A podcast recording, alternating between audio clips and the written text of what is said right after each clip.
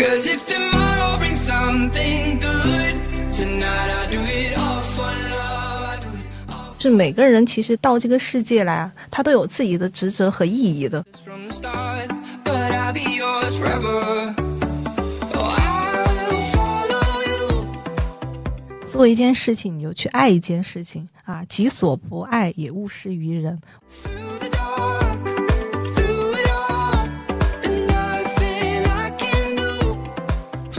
因为每个人的精力也很有限，希望可以找到自己想做且非常热爱的事情，很尽兴的去投入其中。我会觉得这是一个很幸福的状态。Honey, I'm set on you.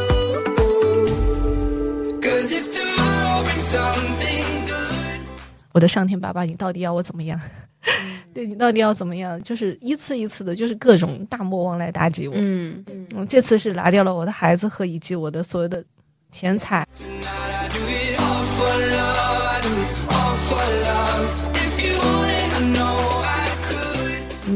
留一个什么样的东西在这个世界上，表达你的价值的存在？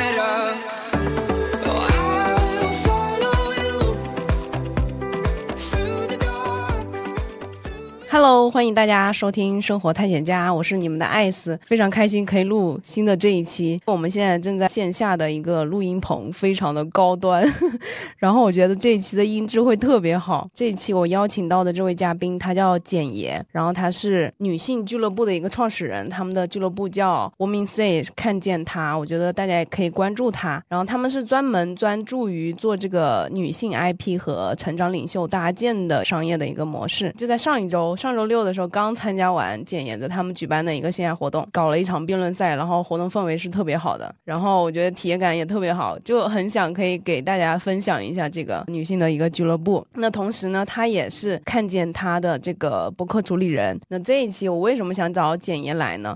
因为我之前就是我们在前采的时候嘛，就听到简爷他非常非常有韧性的那个故事。没有听到他这个故事之前呢，就会觉得我当时是对这个女性俱乐部是非常感兴趣的，然后就很想知道他是怎么去做这个俱乐部，然后怎么可以一起去玩和其他的一些朋友互动。聊完了那个故事之后，就是特别的激烈和曲折，现在还能够就是这么好的状态，所以我这一期就很想跟他来录一期，就是简爷他是怎么去找到他自己的这个使命的一个探索故事。现在的话，就邀请我们的简爷来自我介绍一下吧，欢迎。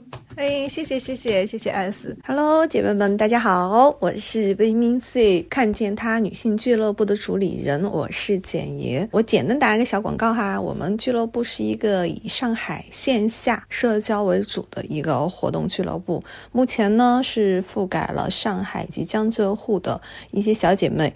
呃，私域呢已经有三千家的小姐妹，全是一个个线下的活鲜鲜的小姐姐哦。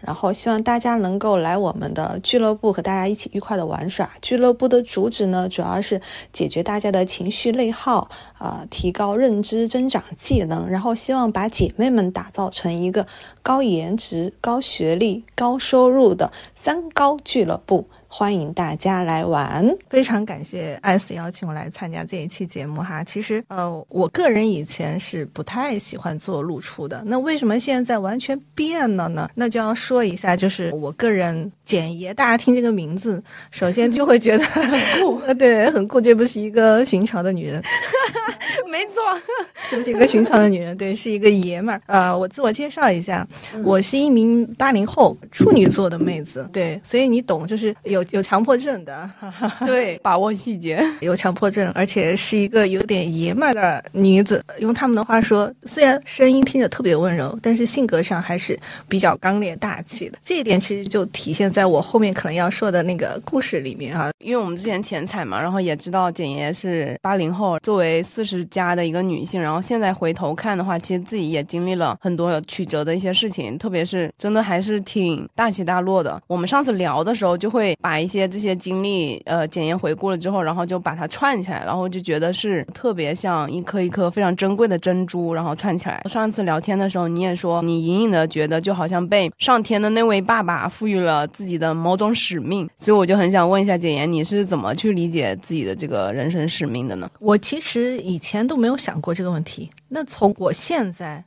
反过头来，我其实是是在想我自己的这个使命的。我一直在反观我身边的朋友，嗯，其实有很多朋友他是不知道的，就是不知道他自己的使命的，就不管不管什么年纪，其实和年龄没有关系，对吧？就就看你什么时候能意识到。我是觉得，就是每个人其实到这个世界来啊，他都有自己的职责和意义的。嗯，我我相信，就是每一个人不是无缘无故到这个世界上来的。嗯，其实我有点相信这种就是前世的一些因果，或者是。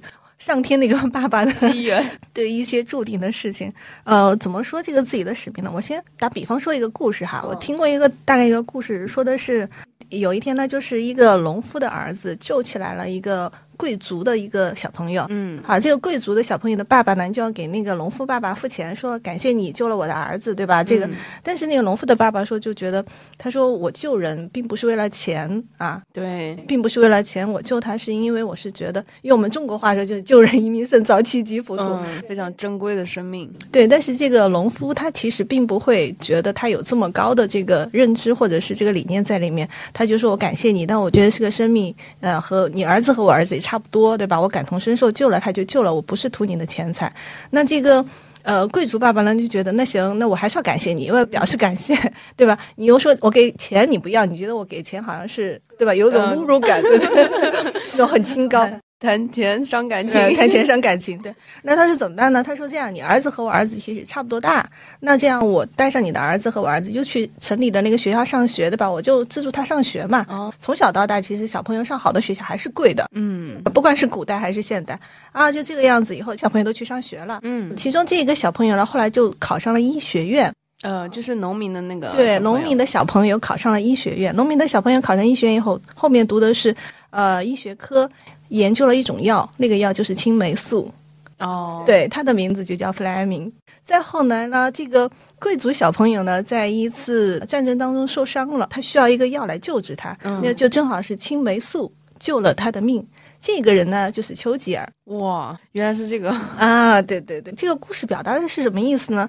这两个小朋友最开始其实也都不知道自己彼此是谁，对，而且有可能根本就不可能认识，对，所以其实这个农夫爸爸他做了这个自己的这个事情，他认为这是他的使命，可能他现在意识那个时候他可能意识不到，但是他觉得他救人可能就是他的医生的这个使命，连接这个善意，那成就了这两个小朋友。这两个小朋友其实注定那个时候他们也不知道自己以后会 对不对成为大人物，成为大人物，对不对？他也不知道这青霉素发明出来以后能拯救这么多人的生命。丘吉尔也肯定小时候肯定不知道以后自己会成为一个总统，一个什么样的人。嗯这个样使命，他是不是就出来了？嗯有些人意识的早，有些人意识的晚。那我呢，可能是到现在这个阶段来链接到我意识到我自己的是一个使命，我可能是需要来帮助大家。但是我现在还在想，具体我要怎么帮助大家呢？嗯现在，嗯就是从现在开始，你刚刚说我开始创业以后，我慢慢的有一点点认知，我知道我的使命开始了 转动。啊，对，生命的齿轮开始转动。其实我上一次跟嗯涛哥聊的那一期，我也是不认识他，然后呃新跟他聊了这一期嘛，他也提到一个词，就是每个人可能都会有一个自己的这个人生使命，所以我就觉得特别巧，就是我以前很少会听到这个词。那你后面你是觉得上天那个爸爸是怎么去引导你，然后找到你的人生的使命？哇，我觉得这个故事真的是说起来太精彩了。嗯我现在不是说我呃四十加嘛，对吧？八零后的开头，反过去想，二十年前，两千年，对不对？现在到现在二十三年了，我两千年进大学，呃嗯大家可以去算一下我的年龄，没关系，我也不我也不怕暴露，其实没关系 啊。那个时候我在成都上大学，成都上大学的时候，我遇到了我的初恋男朋友，嗯他算江浙人，嗯但是肯定是他以后毕业回来要到上海的，所以当时我们俩在一起的时候，他就跟我说过，就是父母肯定不会让他留在四川，不会留在成都，跟我在一起肯定要和我到上海去的，哈。最开始我是觉得 OK 的，嗯然后后来是因为我觉得我和我爸的这种感情比较浓烈，我爸不太愿意让我这个独生子女，对吧？一个女儿背井离乡的离开这个地方到上海去，不愿意让我去，那我就没有去。嗯，就是你跟你爸爸感情，嗯、放弃了爱情，放弃了甜蜜的爱情。对我就说这个是上天的爸爸用爱情的蜜糖来诱惑我去上海，但是我还是不知道我的使命是什么。那我心里想，我不去上海无所谓啊，对对啊，我再重新找呗。那对 对，我在成都重新找个男朋友不好吗？对吧？那我就找个成都本地的。但是这个事情真的是天不随人愿，天不随人愿。从两千年到零五年，我们初恋结束，中间还空了三年啊，四年到零九年都还没有，都还单身，都还没有男朋友，嗯就彼此就分着，彼此也单着。然后很巧，他的一个亲戚朋友到成都来做事儿、做生意，正好和我们公司上的一些合作搭上了。对，他们是做电器灶具的，我以前是做房地产，我们要装修啊，对吧？要搬间这些，正好别人介绍这个业务的时候又联系上了，然后他就问你，你是那谁谁谁谁谁的？前儿媳妇儿是吗？我说我说你怎么知道？他说我和他爸是什么什么以前来出来开拓市场的啊、一个朋友。他说我们是一个村上的，你懂，一个村其实很小。嗯，那打听一下，那我知道他们肯定是认识的，嗯，就通过这个机缘巧合的，又联系上了。但是我还是有自己的固执的，仍然不愿意来上海，又给了我一次机会，还是甜蜜的爱情。然后中间又隔了好几年，我换了一些相亲对象，有什么成都的呀，就是成都的哈，还有公司周边就就很近的，对，专找成都的，或者专找我家周边的，专找公司周边的，啊都不合适啊。之前呢都已经都快要结婚了，连结婚照都拍了，你说男的还能出轨的那种，我我怎么能结婚对吧？嗯我宁愿自己单着，我也不要去将就这个生活嘛。嗯，到这个地方，我觉得那要不我就孤独终老吧，嗯也没有关系。那时候大概是多少岁？那个时候大概是三十岁左右吧，然后我觉得也没啥，对吧？那我就这样呗。到后来在公司里面的时候很巧，就是公司的同事介绍，嗯、说你们有没有人什么喜欢理工男的，喜欢程序员的？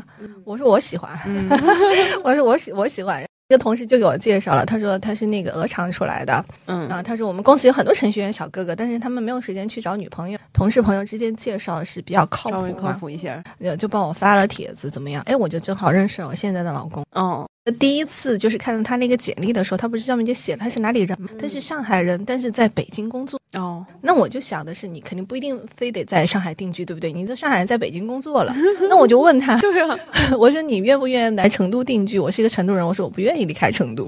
嗯，他跟我说的是 OK。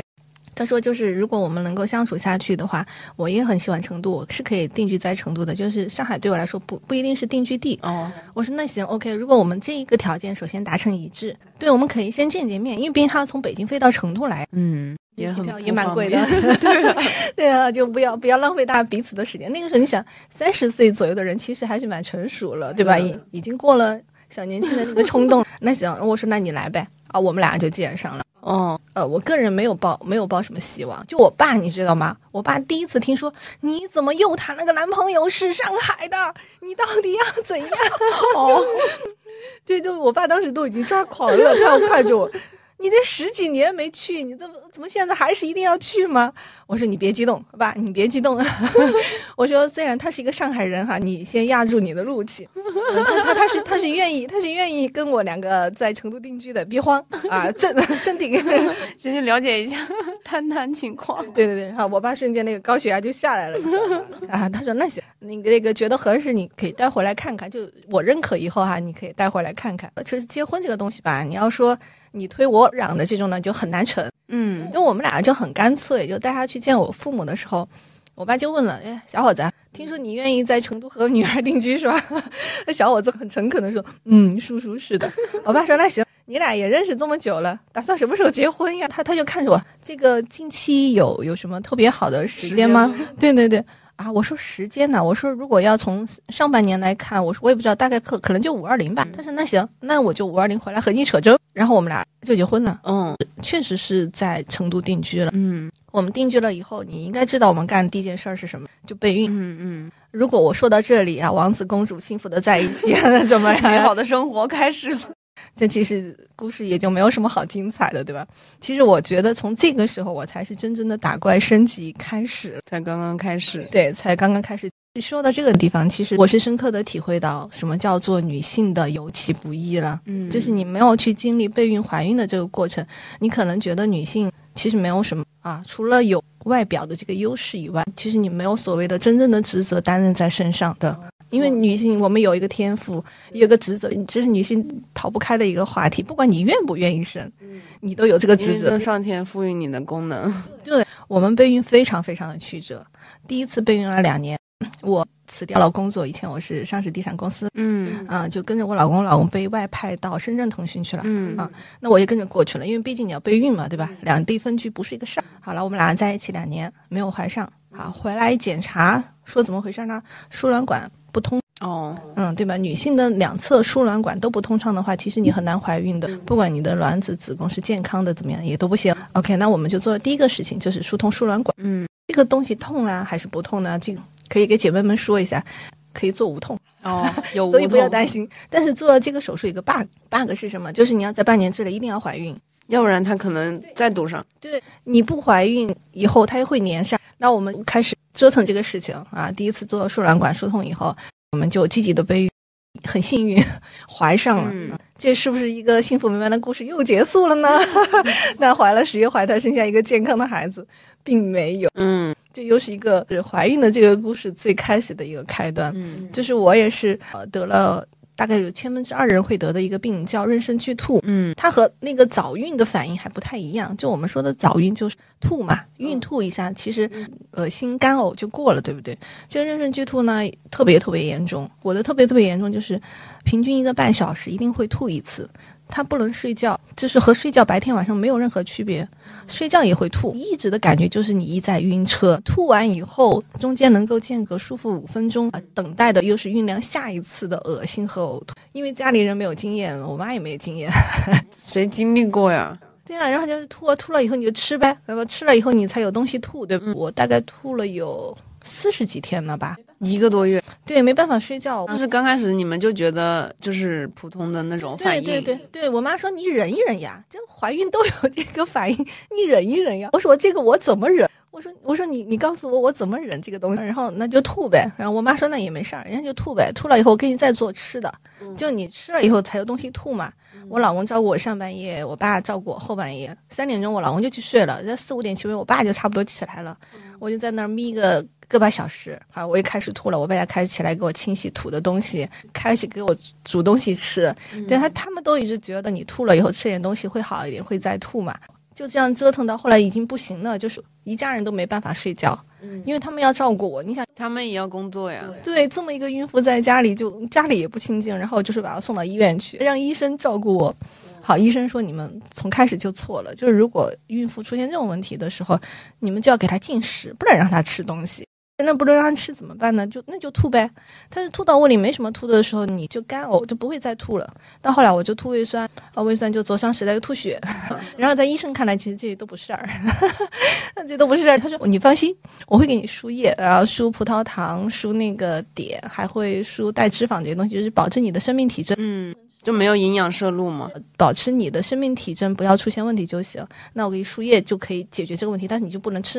呃，就在这个期间，我公公被查出来的那个直肠癌晚期，嗯然后我老公就是照顾到我中途就走了。那个时候我可能，嗯，四十多天、五十多天，快两个月了吧，我老公就走了，就来上海照顾我公公了。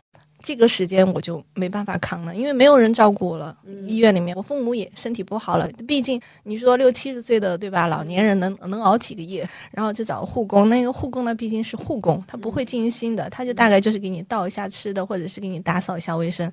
那我觉得我这个就是心理状态不好，嗯，在这个状没有人陪伴你，对，又没有人陪伴我，那我怎么办呢？我流产了，没保住，就只能就让他去吧。第一次就失败了。好不容易。这个事情结束了以后，就是他爸做了手术，好了以后就接到成都来静养，那我肯定就第二次备孕啊，对吧？啊，医生说你这一次流产以后三到六个月，再恢复一下。对，恢复一下，你可以进行第二次备孕。第二次备孕的时候，你又说回那个问题了，输卵管堵塞，你要去检查。嗯，好，我又去检查，又粘连了，做第二次手术，手术是顺利的，但是我没有怀上。我医生说，一个女人一生只能做两次输卵管疏通的手术，就没机会了。你做了这第二次，你半年之内没有怀上，你就没有机会在自然受孕的这个机会了。那有些人又会问呢，哎，你在做第二次，你做输卵管疏通，为什么半年之内没怀上呢？我想说，啊，第二次关的大魔王又出现了。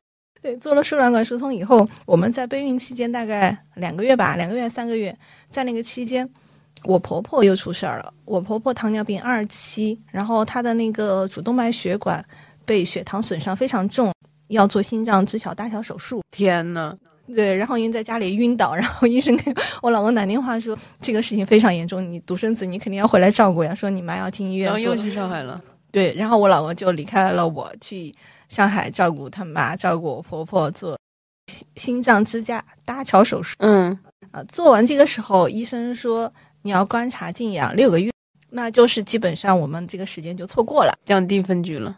对，第二次的这个输卵管疏通了以后，但是我们依然备孕失败。你那时候也不能去上海。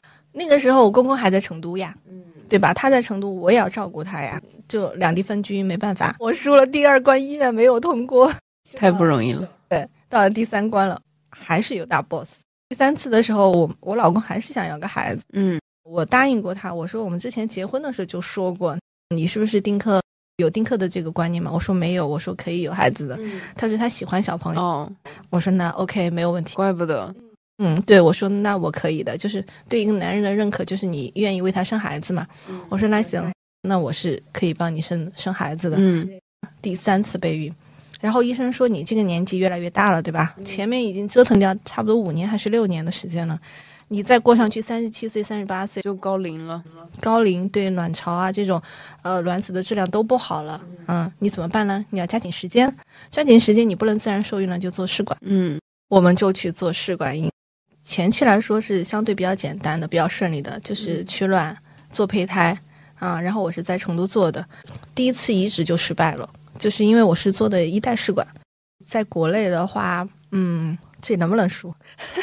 这能不能说？就是你不能选择的，你要听医生的。医生说你的身体指标是可以做一代的，他会优先给你做一代。你用身体指标是适合做二代的，就做二代；适合做三代是什么原因？高龄，三十八岁以上。有遗传性疾病的，啊，这种才会给你做三代。那对于我和我老公，其实从体征指标上来说是 OK 的，健康的，也没有到三十八岁，就差几个月。哦，对，因为我们抓紧时间嘛，然后就去做的是一代试管。那医生跟我们说的，你一旦试管模仿的就是自然受孕啊，自然受孕的成功率本来就只有百分之二十五啊，这种，那它不高的，对，它那不正常吗？你移植一个这个没有胎心胎芽失败了，这不很正常吗？哦，OK，那我只能只能接受，第一次移植就失败了。嗯嗯，三个月不到，这个是不是很费钱？呃，差不多。就国内的这种试管的价格，它其实不是很高，它的费用多少就取取决于你的那个卵子的数量多少。哦，这样子，胚胎越多就会费用高一些，数量低，它的那个费用就会低一些。它是按个数。我第一次移植失败了，嗯，医生说没关系，优胜劣汰。咱们来第二次，第二次移植的时候还是那个问题，妊娠剧突还是会有。然后同时还出现了一个什么问题？我妈告诉我，她说她去做体检的时候，医生说她的右胸长了一个不太规则的囊肿，需要我带她去更高级的一些医院做确诊，看是不是一个恶性肿瘤。就在这个时间就两难了，我到底应该是去保胎，还是带我妈去做这个事情？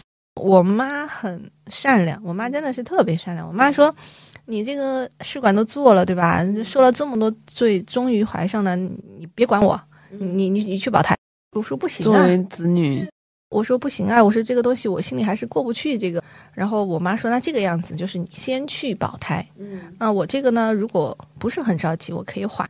但实际上不是，就实际上是我妈在安慰我。嗯，从医生的角度，就越快越好，快点去确认一下。但当时我是没有 get 到这个点的，就我妈还有我的七大姑八大姨，我的什么舅舅姨妈都来劝我，就说你妈说她不要做手术，你就你去保胎吧，嗯，你去保胎吧。你妈说她不用做手术，她可以吃一些中药，暂时控制着，怎么怎么样。就当时可能我的那个精神重点是觉得，就是怀孕了以后要去保胎的那个可能被我牵制。嗯，那实际上我去了以后我还是流产了，我又流产了。现在内心其实还是很牵挂家里的事情。回来以后。我妈当时，我带她去复查，医生说因为每半年要复查一次，嗯，说不行了，她那地方已经开始要有扩散的迹象了。上次来的时候是两点几，嗯嗯几厘米，她现在已经五点几了，就相当于翻倍了。这么快的？对，他说那个囊肿还是什么，他说超过五点几就要把右胸切掉了。可能之前还有一个机会是能够做微创，对，但是如果那个那么大了就没办法，就要把右胸切掉了。然后我就赶紧，我就给我妈说，我说没有商量的余地了，就是我们一定要试一下，对不对？我说这个东西如果再拖下去的话，就对你，如果它扩散到其他地方怎么办？就扩散到肝脏，扩散到胃，因为医生说有这个潜在的风险。那我说。咱们先做吧，对吧？先做，毕竟你这是外在的，这个切了以后，如果能恢复好，没有扩散的话，还能延续你的生命。但拖下去不是一个，不是一个办法。我说你也不用安慰我了，我说一定要去签这个字。然后我就去了。幸好我妈的手术做得非常的顺利。然后这个事情结束了，我又开始备孕了。男生都已经不想听了，怎么又来了？最后一次怀孕。我觉得是上天爸爸对我最大最大的惩罚，我也不叫惩罚吧，使命召唤，说的好一点，使命召唤。我依然是去做了移植，因为是试管婴儿嘛，运气好，我这一个胚胎算是正常发育，我依然要去北京做保胎。对，因为妊娠剧吐这个问题依然没有解决，在这个期间顺利吗？顺利。呃，妊娠剧吐的问题控制了，嗯，小朋友也长得很好，嗯，啊，其他的就是我的都是擦伤，我的都是擦伤，对，因为做了那个妊娠剧吐的那个疫苗以后，有非常多的副作用，但是这个副作用相比于我的妊娠剧吐来说，都是很小很小很小的事情，无非就是我没有意识，就是我每天都是二十个小时的睡觉，呃，四个小时就吃饭上厕所，然后我不认识任何人。我不认识我老公，我不认识医生，还有过这样子的经历。据说疫苗治疗的那个作用是，就是麻痹你的那个神经，还是怎么样？就麻痹你的意识，让你感觉不到。对它实际上就是你还是难受。如果你不用它那个药控制，你还是会感觉到难受、恶心。嗯，他给你打了那个药和吃了那个，你没有感，你没有自己的意识。嗯嗯嗯，要不就是睡觉，要不就是有人叫你干什么，你就能大概知道是干什么。但是。我不认识医生，我不认识我老公，你知道吗？然后我我不记得，就是我醒来以后，我完全不会记得我白天或者是昨天干过的任何事儿。有一天晚上我醒过来，看到我老公，他躺我旁边，你知道吗？我问他，我说你是谁？为什么在这里？对对对，我说你是谁？怎么一个男的躺我旁边？我说你走开，我待会儿我老公回来我怎么交代？我老公说：“你不要吓我呀，你真的不认识我是谁吗？”到后来，这个我停了这个药嗯，我完全不记得，就是你都不知道，你忘记所有人，是别人跟你，他们跟你反馈，跟你讲。对对对，后来医生给我讲，就是说我那个保胎的那一段时间啊，那三个月，就是我完全不记得我那三个月中间发生的任何事。比如说在打这个疫苗之前，医生不会告诉你吗？会这样子？没有，医生说这个每个人对这个疫苗的反应都不一样。哦。就是就是你可能是这个样子，有些人是打一针，就是他可以控制了就可以好。你这个是太猛，我是一周打两针还是三针，就隔一天打一针。嗯，然后他说，因为他要控制我的那个状态啊，不能吐，我就是要正常的吃饭睡觉，先度过前三个月，这是最最重要的事。耳朵那个当时还得了中耳炎，嗯，当时得了中耳炎我也不知道，你知道吗？我半夜给我老公说，我说那个我耳朵流水了。我以为我是在做梦，我老公说他其实是真的。我跟他说，我说我做了一个梦哦，我梦到昨天我耳朵流水了，然后第二天你还带我去耳鼻喉科医院看，然后医生说没事儿。他说你这不是做梦，这是一个真的事儿。天哪！因为我那个保胎医院是一个私立的妇幼院嘛，他其实不能看耳鼻喉科。要去别的地方？对，医生说，我明天给你一个轮椅，你赶紧推他去看看耳鼻喉科，他那个耳朵流水到底是怎么问题？真的是流了很多很多的水。然后医生说，其实没什么，就流水流了，我给他那个敷一点药啊，就 OK 了。然后我老公告诉他，你看，这是你当时就诊的记录，你不是做梦，是真的去了。然后我真的是完全没有任何印象。嗯，你说夸不夸张？太夸张。好，当时其实一直到保胎到大概。快四个四个多月了吧？我们医生都会觉得说稳了吧，快要稳了，对不对？嗯，过了前三个月、四个月，就中途那个期间胚胎长出来或者怎么样，其实孩子就好了。在那个时间，我们就接到一个啊事情，事情是我老公在走廊上打个电话，就是说我们之前做的一个投资失败了。然后呢，那个院长从那个走廊上过来给我做会诊，他不知道那是我老公。他给我看完会诊以后，因为。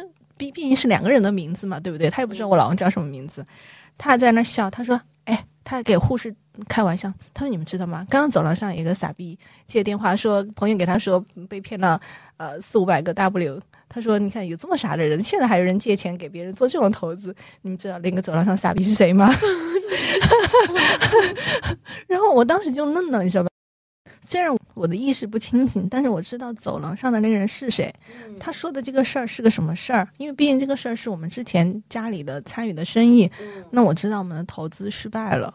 然后我老公是接到这个电话，当时他还没有进来，你就已经知道了。对我就已经知道了。然后医生还没走的时候，我老公进来，当时满场就很尴尬了，你知道吧？好，然后我说没事儿，我说那个医生我知道了，我说那个你去安排你去安排药，我正常吃药。然后我就给我老公说，嗯，你有什么事情你去做。我老公说上海的生意出了点问题，我去处理一下。其实我是知道他处理什么事情的。好，我说没关系，我说我在这个地方我好好的吃药，有医生有护工，对吧？你去处理就行。那我我的目的就是把保胎保好嘛。我当时觉得我很镇定，你知道吗？我觉得我情绪没有波动，但实际上医生说是有的。他说你肯定内在的情绪是波动非常大的。我就跟他说你去你去处理。结果他走了，他来上海处理这个生意，我在北京。第二天早上起来就又流产了，当天晚上羊水就天呐，医生也很奇怪，为什么四个多月会破羊水？就想都没有想到的一个问题，而且是凌晨一点钟还是两点钟，我给护工说，我说我是不是那个漏尿了还是怎么样？好，护工说可能吧，就是小朋友长大了压到膀胱了，你可能这种感觉，而且那个是凌晨又没有医生，然后说没事儿，明天早上九点钟医生上班了，对对对，我让他给你看一下。就早上去看的时候，医生说那个羊水破了，呃，胚胎已经流出来了，在那个宫颈口，呃，胚胎已经没有胎心胎啊。然后我当时就是想啊，我到底该怎么办？我拿走了我的孩子，还拿走了我的钱，如果 你上天爸爸要干嘛？不知道那件事情还好，但实际上我还是会知道的，对吧？因为毕竟这个事情很大，这个这个投资的收益是影响我们家庭生活的。对，因为我们当时我们两个人没有去工作了，以后是靠这个收入来维持家庭开支的。对我是肯定会知道的，但是我心里想，没有爆发出来的话，我应该还好。我觉得，你肯定就是压制那种可能内伤。对医生说，他也就说可能就是我内在的情绪其实蛮蛮那个的。对，然后我跟我老公说，你事情处理的怎么样？他说没事儿，我们回来商量一下怎么处理。你怎么样？我说我那个孩子没保住，就是又又流掉了。然后他说什么叫没保住又流了？我说我也不太清楚。凌晨的时候羊水破了，然后胚胎就就没有胎心胎芽。然后就是我们当时就觉得非常非常的崩溃。就是我一直在想，我的上天爸爸，你到底要我怎么样？对你到底要怎么样？就是一次一次的，就是各种大魔王来打击我。嗯，嗯，这次是拿掉了我的孩子和以及我的所有的钱财，然后当时没办法，那怎么办？日子也要过，对吧？我还活着，我能，我我也不能去死，因为我还有父母，对吧？我还有我老公。我说那这样子，那我们就赶紧回成都，对吧？我就收拾，我也不要再住院了，毕竟已经流产了，休养一下，回家去做个小月子。嗯然后有哪些房子能卖的，就先卖，因为毕竟别人不能给我们分分红，以后我们银行贷款要还呀，嗯，对吧？你那么多套房子的贷款，我说哪些能卖的房子先卖，卖了以后把银行的这个贷款的窟窿给填上，啊，对吧？那我们要继续生活。我老公说 OK，好的，马上去安排。然后我们回来商量，我说那我们俩也不能在成都待着了，对吧？成都的房子能租的都租掉，能卖的都卖掉，嗯，那我们就去上海吧，毕竟上海的资源多，对吧？他也是上海人，那至少他还有家里的一些亲戚朋友，如果能帮我们是更好的。不能帮的话，但至少我们在上海有落脚的地方，哈，那我们就开始回来重新创业。我后来才终于知道，原来我的上天爸爸就是一直要让我来上海，终于来到了上海，这就是我为什么来到上海的这个传奇的故事。命运的齿轮开始转动，特别有韧性的这个曲折的故事。上一次我们聊的时候，我不知道你会不会眼睛泛着泪水，这次我是看到你 眼睛都红了。会的，会的。其实每一次都能轻描淡写的去说，说的时候还是很难过。那肯定啊，可能一个普通的人，他可能经历一次都扛不住，你是经历了三四次，而且就是一次比一次大和一次比一次猛。是的，这个事情出来以后，你觉得我们该怎么办？日子还是要过。对啊，我给我老公的这个承诺依然没有兑现，房子没有了，钱也没有了，孩子也没有了，但是我老公还是希望有一个自己的小朋友。嗯，那我们还能怎么办？出了一个下策，这是一个就是不得不去做的一个事情。那我怎么办？我还是要去做。哦，你们俩好恩爱啊！对我们俩选择去乌克兰，去国外做这件事，就因为他的同事去乌克兰，有这个经历啊、我回来告诉他说，他们家的小朋友就是这样来的。他说，如果你们真的是想要小朋友，又在我身体的这种情况下，你们可以选择走这样一条路。嗯，我们就去了乌克兰，很幸运，就是至少在目前看来，我们在乌克兰走的这一条 DY 的路是顺利的。嗯，目前是还没有移植，只是胚胎都在那儿冻着。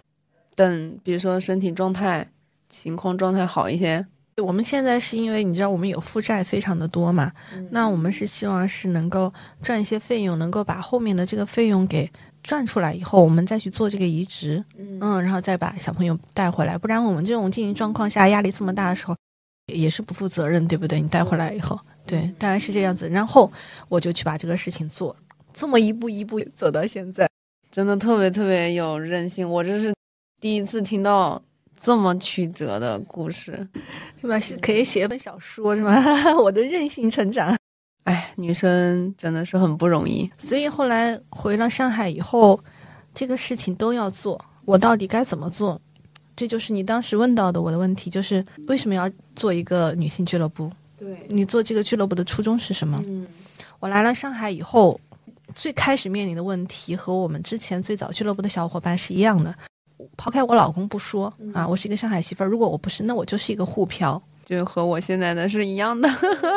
对对，而且我来的时候是面临的是一个大龄沪漂，对吗？你不用去说你之前的光鲜经历，其实没什么用，年龄这一步其实就把你卡死掉了。但一听说你已经三十五岁以上，还没有还没生小朋友，你基本上就把你拒之门外。对吧对啊，没办法，我真的是 我觉得我没有办法，我要我要创这个业，呃，我又没有工作，那我怎么办？嗯嗯，我要去需要认识人，对吧？不管是拓我的生意，还是拓展我的人脉，嗯啊，我就来开始做这个事情。我心里想，有很多小伙伴和我是一样的，不管你年龄大小，就有沪漂，也有上海媳妇儿。像现在我们俱乐部里面有些小姐妹就是从海外回来的，她说我从海外留学回来。这边也人生地不熟。对的，我也不太想从公司的这种同事方向去认识，我想认识不同圈层的人。我说那 OK，那我就做了这样一个女性俱乐部。女性俱乐部里面，我们的其实年龄跨度蛮大的，那其实很好，就是因为年龄大一点的经验可以帮助到小姐妹，不管你是学习、成长、生育、赚钱，至少我们有些走过的弯路可以让你少走。那还有另外一点就是，虽然我们说中国的男女平等已经做得很好了，但实际上女性女性出来创业会受到非常非常多的歧视和冷漠以及无助。不管你是什么样多厉害的人，前段时间不是有一个心动的 offer 嘛，就是有一个女律师，她现在也做得很棒哦。我我没有怎么看啊，就看了一些小片段。她也讲过，就虽然说我们中国已经特别女性平等了嘛，但是她其实在工作的时候，其实还是会受到这些冷眼旁观呀，或者是嗯，你不就是个女生吗？是的，是的。我之前在成都自己就是呃算个白领吧，去做事情的时候，因为你是地产公司，你知道要和什么打交道吗？就是政府，政府里面的人，你的专业能力再 OK，在他看来，你都是来找我求资源的，你不用给我 PK 你的专业。既然公司派了一个女性来，要不就做花瓶嘛，对吧？你就你跟我说专业。没用，呃，除非我能就和你看对上眼，对吧？你说让我和你吃个饭，我可以聊一聊。但实际上，我个人在现在看来哈，就是他认可的并不是我的人，他认可的是我公司的那个平台。其实这个利益交换点，公司已经给你设置好了，嗯、你去告诉他就行了。嗯、无非就是因为你是个女生嘛，嗯、对吧？如果收拾一下还行，然后呃亲和力还好，那可以去和这种男领导打交道。我个人觉得，作为一个就是一个职场花瓶，虽然我没有把这个花瓶定义为一个贬义，但是我还是觉得依然不舒服。我想去跟他说我专业相关的东西，他不 care，嗯，他无非就是来再陪我喝杯酒。你的那个价值真的是体现不出来。我后来来到上海创业以后，那那就真的是什么什么都没有了，对吧？你就是一个普通的大龄女性，你你凭什么要来和我谈资源，或者你凭什么要来和我两个谈生意？而且特别是男性，就是我们俩吃个饭吧，哎，你你要不要喝喝一点儿？你懂的。啊我说那个先生，就是我们俩在谈事情，就是请你能不能不要在封闭空间抽烟？哎，没事儿的，你等一下，我马上就抽完了。其实这种感觉就是女性和男性谈生意，为什么就首先彼此的尊重都做不到呀？后来我去谈合作的话，我会找女生，所以就做了这个女性俱乐部。所以我们女性俱乐部，我说我们一个宗旨就是什么？就是抱团取暖。嗯，我们可以对等的来聊，你有什么业务，我有什么资源，我们可以去把这个事情促成，没有其他任何性别上的歧视。我觉得这应该算是我的一个初衷，因为很多女生是要，不管是你在创业，还是要做你公司自己的业务，那我觉得这种平等的关系非常非常重要。在这个基础上，我们才能说能不能合作。对吧，没有这个基础，那肯定没办法深入去谈呀，这个事情。那就说到后来，我们像我们俱乐部的那个会员小姐姐，就刚才你说的一样，她也是个女律师。是小丸子吗？还是另外一个？嗯，不是，是另外一个，就是我们现在俱乐部和他合作的也非常，他也是我们的会员。就从我们要实行会员制开始，他就跟我说，他说啊，真好，你们终于要实行商业化了。要搞事情了？就是什么话都没说，你知道吗？直接就发了一个我私人红包，就把那个会员费就丢给我了。他说我要我要我要第一个号码，零零幺。因为我应该是零零幺对吧？我说没关系，我说我们从我们的会员宝宝，我说我就给他零零幺。她也是一个女律师，她说她非常懂，就是女生出来就是抱团取暖的重要性。那后来我们这俱乐部有合作，有品牌方的这种法律方向的咨询啊，我们就会推给他。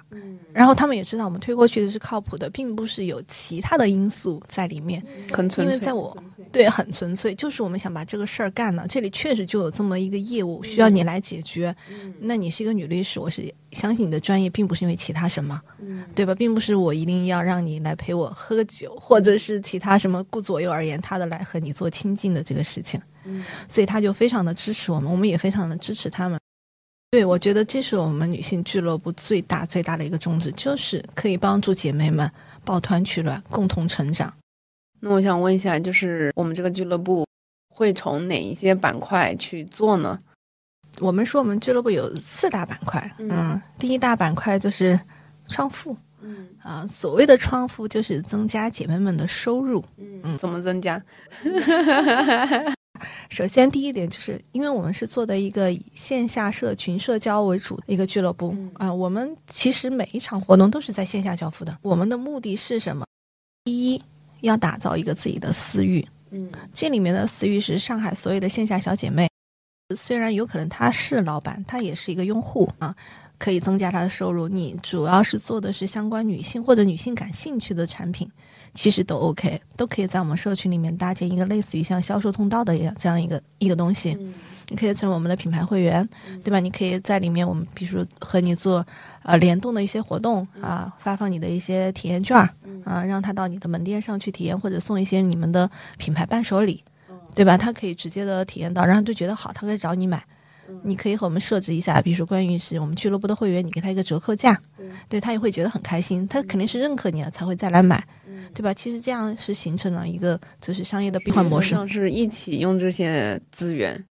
对，是这个样子。第一步是创富，就是帮大家增加收入。刚刚刚说的帮大家增加收入，就是这些收入你可能是在你的线下门店或者你的线上那种呃额外的一个东西，对吧？不管我们做线下的沙龙、做团购或者做闭门分享会，这是一个直接的拓宽你的收入的一个渠道。就创富就是帮你增加财富。嗯，第二个呢就是创美，外形的保养、皮肤的保养、身材的表保养啊，以及服饰服饰的穿衣打扮的这种变美，我们会从各个角度去帮我们的姐妹们去链接一些好的资源品牌，来帮大家变美。首先就避免让你去踩坑了呀，就是我们已经精心挑选过，做一些医美啊、服装品牌啊，对，都有医美也有，服装品牌也有。算打广告吗？这算吗？没事，你说，就是分享一下。其实姐妹们有变美的需求，她无非就是在你这儿变美，还是在别人那儿。那如果她是信任我们俱乐部，她知道我们一是产品好，二是有性价比，那无非就这两点嘛。我们肯定也不能卖 三无产品给姐妹们，这就是皮肤上的变美。那我们有时还会组织姐妹们，呃，比如说去韩国学一些妆造的技术呀，化妆对吧？怎么做头发，怎么搭配衣服，就是像色彩诊断，嗯嗯，妆发，我们说的妆发造型，对，形象美学就是妆就是妆面，发就是发型嘛，然后就可以去学学了高端顺道旅行嘛。这样我们这样会觉得是不是更直接一些？毕竟现在上海的开这些工作室的老师，还能学回来美丽国。对对，美丽国，那我们要不要就直接姐妹们就闺蜜团去嘛？那顺道旅游，顺道学习，对啊，顺道一起玩儿啊，这就是也是一个外在的变美。包括还有一些就是嗯，像户外运动啊，或者是瑜伽这种，就是身体形形态的塑造，也是变美嘛。第二个板块，第三个板块就是上次邀请艾斯来参加的我们的辩论赛活动，这个叫创智。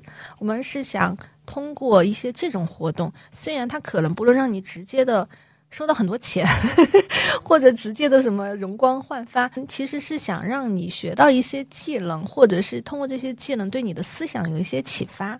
有些人学技能是真的是学技能，有些人是通过技能转化为比如说可以打通他其他的启发。对对对，我们是说这么多知识层面给到给你，因为我们这是一个最短的路径，对不对？在线下沙龙来，我们请的都是靠谱的老师，不是不是那种博主 一动不动上来说让你开始你什么七位数的那个收入副业，不是这种，我们也不需要博眼球，对吧？我们是让拿到结果的老师到线下来给大家做这个沙龙的分享，让你的这个认知。会有所提高，会打开你的这样一个技能点。虽然可能你以前都不知道，你说哦，原来这个东西能这么做。我看到他的方式，他能够怎么变现？那我能不能创造其他的方式去变现？这个都是你给你的一些启发，这就是技能类的层面的一些东西。对对，就是让你知道，你可能你可以去赚，用这个去赚钱也可以，可以不用赚钱都没有关系。我们就是让你打开更多的见识啊，用最短的时间和最短的距离，让你获得一些最真实的一些信息。这一块的话，也算是比如说有一些成套的课程吗？它有一些就是是成套的课程，你可以选择学，就是深入的学。你要是觉得我听一下沙龙，我觉得没什么兴趣，你也可以不用学，就只是想知道了。嗯，OK，我知道，对，就是呃，原来哦，还有还有这么一个产品，或者是还有这么一项技能。了解，第四个板块儿，昨天姐妹们都非常热烈掌声啊，就是 呃相亲，这真的是 有需求。那个辩手说自己是红娘的时候，我还我听到姐妹们的欢呼。我本来要加的，然后他就走了，没加上。没事，我到时候群里让他退你的微信。女性俱乐部嘛，然后有一些俱乐部会来找我们做联谊，就是男生特别多的俱乐部，对吧？像什么超跑俱乐部呀这种地方，对不对？开超跑的小哥哥，就男生还是居多的。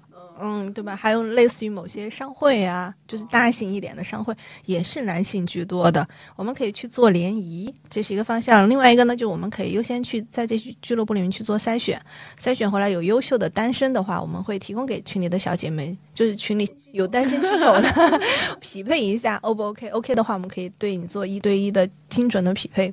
这就是我们俱乐部四大板块，然后呢给大家提供的一个价值。今天就了解的特别特别的清楚。就是其实我刚来上海的时候，我也想去找一些活动玩儿，因为你除了认识公司的同事嘛，那大家都差不多工作呀，然后住的位置也差不多，就没有找到一些志同道合的朋友出去玩儿，或者是增长见识，或者一起学习。其实我也参加过一些线下的活动，就没有那么丰富和全面。其实我们就是一直在想这个问题，就是希望大家在俱乐部里的玩儿的这个这个状态能够更破圈儿，嗯，能够认识到一同行业的以外的人。可能比如说我可能永远接触不到，比如说律师行业 姐妹，哎，奇葩说主办方的对啊吧？BD 的这种，对啊 还很有一点啊。我们上次你说到这个问题，怎么破圈儿的问题，我们上次举办了一次高尔夫活动，是高尔夫加掼蛋，就是教姐妹们打高尔夫。那我们没有下场打，但是我们是知道很多姐妹们就是不会打，没关系，我们就请了两个教练，给姐妹们说可以来玩儿啊。然后中途呢穿插了以后教教大家玩掼蛋，因为大家其实也不会玩儿。那天就来了，就是你肯定是想象不到的。第一，来了一个大学的女教授，哦，她是一个台湾人，教女戏曲的女教授。嗯，好特别。好特别，对吧？那你知道，嗯作为女教授，她的年龄肯定是不小了。她在教戏曲的同时，她还在读两性性学研究的博士。哇，这也太高职了吧！然后她说她很喜欢玩儿，就很喜欢打高尔夫啊，就报名来参加了。第二，然后那天又来了几个小姐姐，都是海归，有从英国回来的，有从澳大利亚回来的，还有从哎哪里，就三个国家。这三个国家回来的小姐姐都说的是回国两三个月没有朋友圈，然后她们一是想学习，二是有社交需求，嗯然后都是不想和公司的同事 发生这种链接的。你你懂我说的意对思，吧？有的时候可能也不太方便啊，自己的私人生活啊什么。对，是的，而且这三个小姐姐的行业也是完全不一样，就有的是家里做这个钟表的，嗯还有一个是好像是家里是开化工厂的，嗯还有一个是做什么？是做做物流的，嗯那种。所以说，我说，如果你不是到我们俱乐部来参加这种活动，就有些圈层你没办法去破开，你真的是通过公司的层面去认识，可能也就是那些同行了。但是同行同行是最没有办法破圈层。特别在上海，这个需求是很大的。嗯，对，所以当时他们就在说，哎呀，就是居然通过俱乐部认识这么多行业以外的小伙伴，啊，就觉得非常的开心，嗯，而且正好又可以提高一下技能，对吧？你不会打高尔夫没关系啊，我们请一个教练，请两个私人教练呀，就女教练教大家打呀，一边可以社交，一边可以学东西，两全其美。非常棒。我现在还想问一下，就是简爷，支撑你去做创业发展，嗯、的核心动力到底是什么？就前进的动力是什么？核心动力，我个人觉得是，其实一个人有时候还是会想偷懒的，所以在此我一定要感谢一下我的搭档 Vicky。嗯、对，这个我的搭档，我们两个认识也非常的神奇，就是我们俩是在。因为有一个去参加那个活动，那个活动很不 OK，、对我们俩就就认识了以后说，要不呃我们自己来做呗，可能我们自己做会比他们做的好一点儿。哦，就一拍即合。对对对，一拍即合，然后我们就线下商讨了一次以后，就开始做这个动作啊，发布小红书招募人，就开始策划第一次活动。就我们俩很巧，我说他是我呃异父异母的妹妹，为为什么要这样说？她和我正好相差十二岁，哦，一轮。对一轮，但是我们同一个属相，其实性格差异蛮大的，但是我们两个很好，就是能够互补，就是。我想偷懒的时候呢，他大概会拍我一巴掌，踢我一脚，你一下。对对对对对，他会他会鼓励你，嗯。我就说这个就是搭档也也也也挺难的，就是这个要找到一个合适的搭档，比找到一个合适的老公不困难，。不简单。是的。然后他想偷懒的时候呢，我也会敲一下他，我说这是咱们俩要做的这个事情，呃不要偷懒，还是要坚持做下去。所以说，就互相的这种鼓励和，我觉得能够走到现在，其实真的还是要非常多的是感谢他。我觉得，呃，搭档非常重要。嗯，他应该也很感谢你，所以这算你的一个核心动力，找到一个志同道合的一个朋友，一个合伙人。对，是的，是的，我觉得这个非常重要。那你觉得你做了这一次的再次创业，然后有没有哪一个 moment 让你特别的崩溃，然后很想放弃？还真的有。之前我们时间因为特别特别，其实非常的赶，你都知道，我们每一个周都有活动，对吗？你这个周末的活动做完了，其实就到下一周了。下一周就星期一到下一个周末之间，其实就那么五六天？对首先我们还我们俩还有自己的主业要做，哦，我的天，我还以为你们这个就是你们的主业。这是我俩的副业。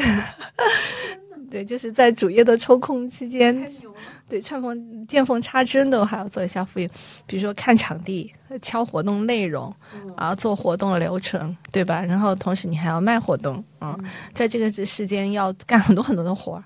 我记得有一次讲个小故事，那是一个星期星期五。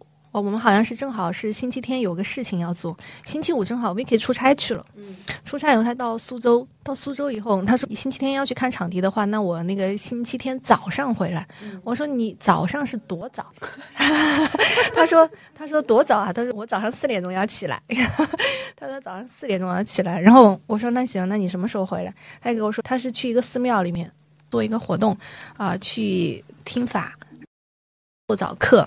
他说，既然我们这个活动不能改，那我星期星期天早上就星期六他晚上去啊，星期六早上做早课，然后呃吃完饭，然后服务完以后，他说我下午大概三点半左右能够回到上海。他说那个时间你要是合适，我们就约到场地上见。那一天其实我们俩见面已经四点半快五点了，在五点钟到十点钟之间，我们大概要看三到四个场地。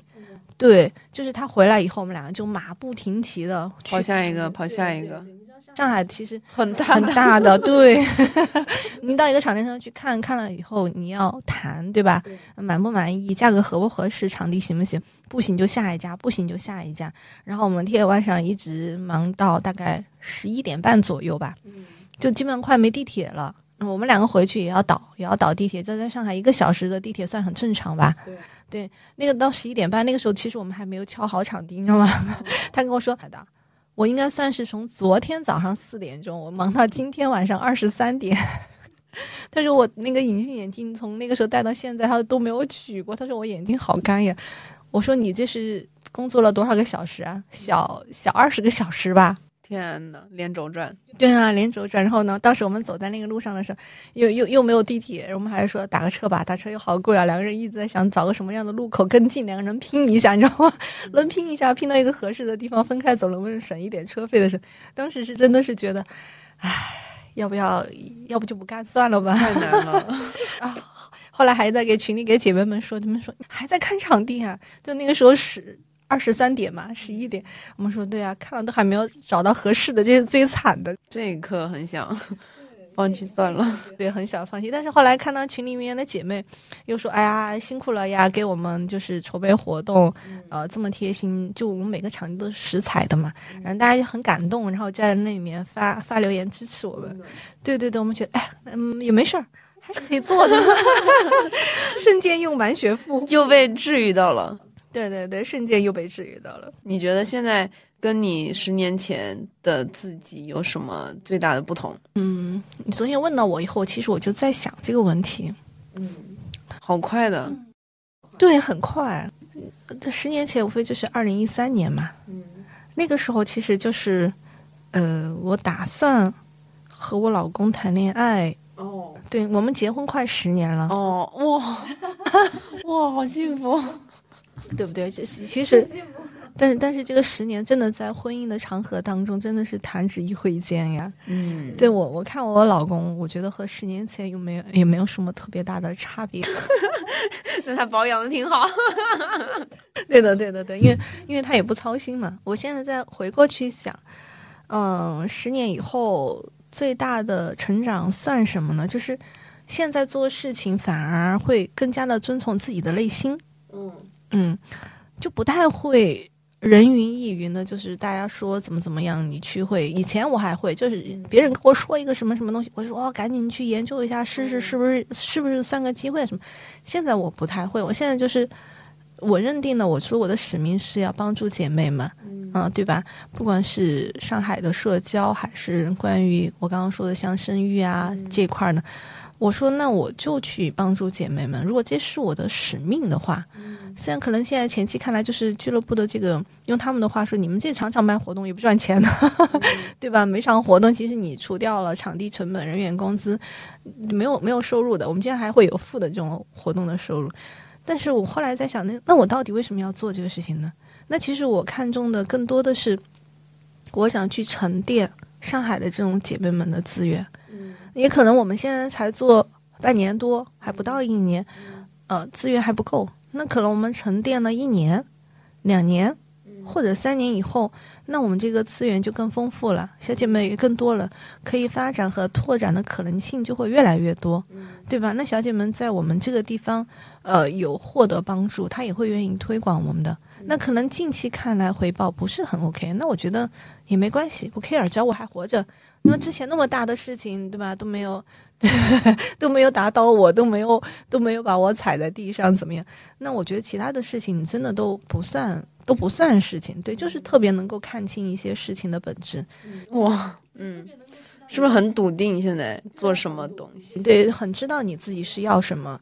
可能有些类似于用他们说的那种快钱的方向，我可能大概也就听听，就听听的。就听听就是在不得不要听的场合，一定要听一下。但是实际上我知道那不适合我的。对，那我自己要做什么？我要去完成我的使命，我自己心里很笃定的。嗯，对，我觉得这个是和十年前最大的不同。嗯，这也是成长和变化最不一样的地方。嗯，对，所以我当时对那个四十不惑非常的感慨，就突然一下，你知道吗？过了那年，突然一下就好像，找到了自己的方向，对对，我好像找到自己的方向，我好像是知道我自己是是要做什么。对，要做什么，我的使命是什么？对我，我能够帮助一些其他的什么人，能够给别人一些什么价值？以前真的不知道，以前就是很无脑的上班。其实我觉得上班也蛮无脑的，就是你不用思考，对吧？每天去打个卡，下班打个卡，无非就是把老板交代的事情做好。对对对，就是你要是真的做的不好呢，也没关系，换一家公司吧。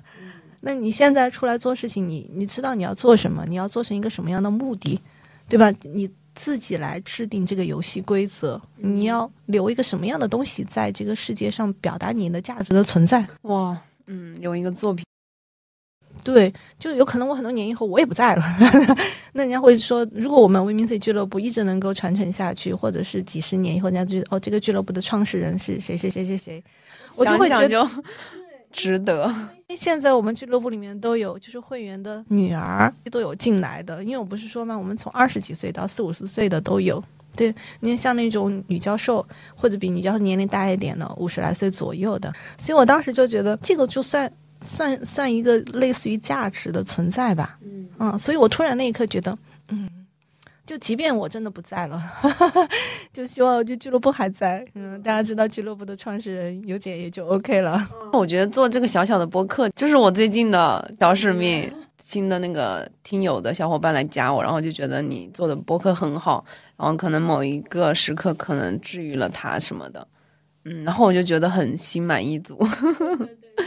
对对对，就是我们这个肉体不在了，它其实还是在的，对吧？生活探险家还在的，大家嗯说起来以后，哎，可能后面换了一个主理人，换了一个主理人，哇让这个品牌一直延续下去，一代 S，二代 S。所以我今天听到简言的这个完整的故事，还有俱乐部的这些内容，所以我在这里还挺想跟大家分享一下，就是简言的这个俱乐部，很想过来一起玩的啊，然后可以认识我和简言的呀，然后都可以过来聚。对，我们都在上海，对对对，我们都在上海，欢迎大家来威明 C 看见他女性对，一起愉快的玩玩耍。玩耍。好，那最后我们就希望简言可以对我们的每一位生活探险家们分享一句话，然后比如说可以鼓励的呀，或者启发的呀，都可以，或者是简言你对于你自己来说特别嗯喜欢的一句话也可以。嗯，我现在已经是不惑啊、嗯，真的是不惑。那既然不惑了，以后肯定会有一个结论的，对不对？借用以前的有一句话叫“己所不欲，勿施于人”。那我想说的是，做一件事情，你就去爱一件事情啊，己所不爱，也勿施于人。我爱我的俱乐部，我把它推荐给大家啊，竭尽所爱，爱你所爱，去做好每一件你想做的事情。我理解这句话就是特别的真情实感，嗯，就是你如果你很喜欢的一个东西，因为我们人的精力也很有限嘛。如果不过我们现在也要去找到自己想要做的和热爱的事情，然后投入精力，就是很尽兴的去玩它，然后去体验它，就像我们的生活探险家一样，嗯，这是好有爱，我们非常有爱的 ending。那我们这期节目就到这里啦。如果呃你觉得很有启发的话，或很喜欢这期内容，就可以转发给你身边的朋友。然后也非常期待在评论区可以看到你们的留言，然后我也会一一的去回复你们。让我们一起去生活探险吧。那我们就拜拜啦，拜拜，拜拜。